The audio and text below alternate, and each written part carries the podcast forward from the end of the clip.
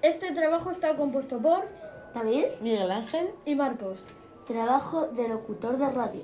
La radio, entendida como radiofonía o radiofusión, términos no estrictamente sinónimos, es un medio de comunicación que se basa en envío de señales de audio a través de ondas de radio. Si, si bien el término se usa también para otras formas de envío de audio a distancia como la radio por Internet.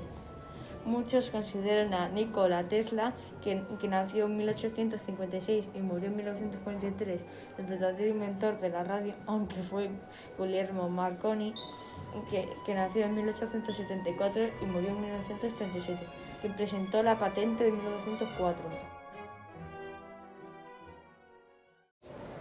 Un locutor de radio es un profesional de la locución que trabaja en la industria de la radiofusión y puede asumir diversos roles, como informar sobre eventos deportivos en vivo, llevar adelante un programa de entrevistas o conducir un programa de entretenimiento y música.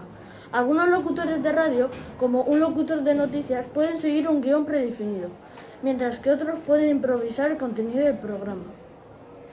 Los primeros antecedentes de la radio datan del siglo XIX, con la invención de la pila voltánica por Alessandro Volta. Sin embargo, fue Marconi quien, gracias a sus conocimientos, permitió que las señales sonaran pudieran mm, propagarse hasta 20 kilómetros. Un gran logro para esa época y para la evolución de este medio, la radio. La naturaleza de este trabajo generalmente varía según el formato del programa de radio y el enfoque principal de la cadena. Los locutores de programas periodísticos leen resúmenes guionados de las principales noticias y luego las amplían con opiniones que pueden o no estar predefinidas. Los locutores deportivos relatan el partido que estén cubriendo jugada a jugada y brindan comentarios que sirvan para crear una experiencia más rica y vivida para los oyentes. Los presentadores de programas de entretenimiento, por último, suelen llevar adelante el programa improvisando todo lo que dicen, solo con un guion general de los distintos temas que se van a tratar durante la emisión.